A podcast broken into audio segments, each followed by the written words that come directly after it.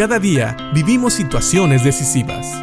La Biblia nos da seguridad, nos anima y nos instruye. Impacto Diario con el doctor Julio Varela. Cuando era joven, hubo muchas películas acerca del anticristo. Películas que pretendían interpretar lo que la Biblia nos dice acerca de un hombre que va a venir y se va a poner a Cristo, a Dios y a todo lo que Él ha enseñado. Sin embargo, Juan, en la primera carta de Juan, en el capítulo 2, en el versículo 18, nos advierte y le advierte a sus lectores que ya estamos en los últimos tiempos. Si bien Juan lo dice hace muchos años, cerca de dos mil años, eso nos debe de llamar la atención, porque sabemos que si Juan dijo que era el último tiempo, la última hora, es decir, el tiempo en el que se iban a cumplir ya la promesa de nuestro Señor Jesucristo de volver, y aún no ha ocurrido, entonces podemos estar seguros de que estamos más cerca del tiempo. Primera de Juan 2.18 dice, queridos hijos, llegó la última hora. Ustedes han oído que el anticristo viene y ya han surgido muchos anticristos. Por eso sabemos que la última hora ha llegado. Aquí Juan está dando un mensaje muy especial, un mensaje al cual debemos de poner atención. Juan habla de un anticristo, un anticristo que va a venir en los últimos días, en el tiempo del fin, en tiempo en el cual el Señor Jesucristo vuelva, regrese. Pero también nos dice algo muy importante, que ya han salido muchos anticristos. ¿Por qué dice eso Juan?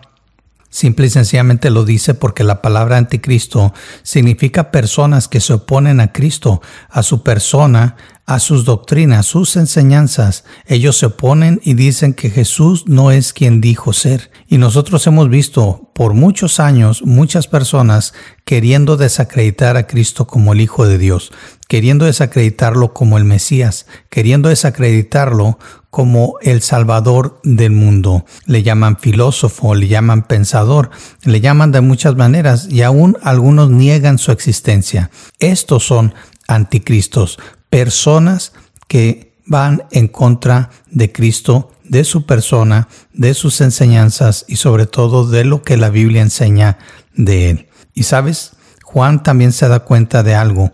A veces en nuestras mismas iglesias puede haber anticristos.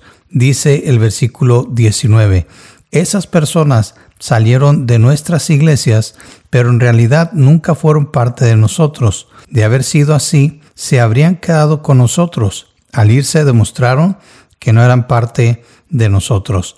¿A qué se refiere Juan?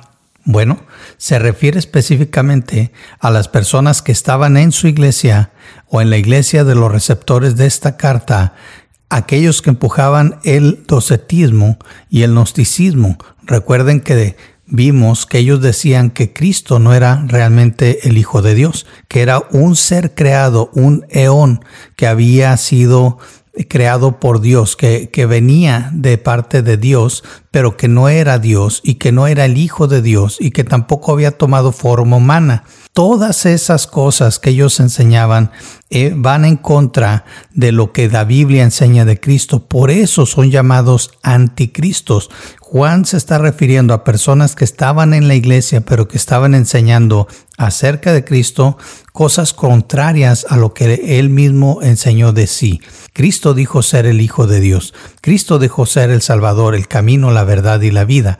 Cristo dijo muchas cosas y ellos lo negaban al negar la encarnación de Cristo, al negar que Cristo realmente es la segunda persona de la Trinidad, Dios mismo encarnado, al negar su muerte en la cruz, porque como ellos decían que Jesús no tomó forma humana, entonces solamente aparentó ser humano y por lo tanto, si aparentaba ser humano, no pudo haber muerto en la cruz y tampoco haber resucitado.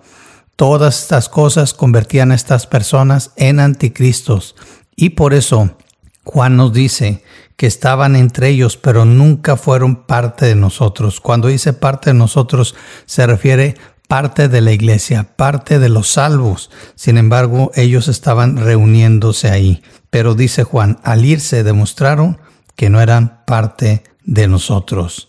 Así que tengamos cuidado Escuchemos bien a las personas que hablan acerca de Dios, a aquellos que son maestros en nuestras iglesias y comparemos conforme a las escrituras si lo que se nos está diciendo está bien o está mal. Y también nosotros tengamos cuidado de no estar enseñando algo que nos convierta en anticristos o antibíblicos.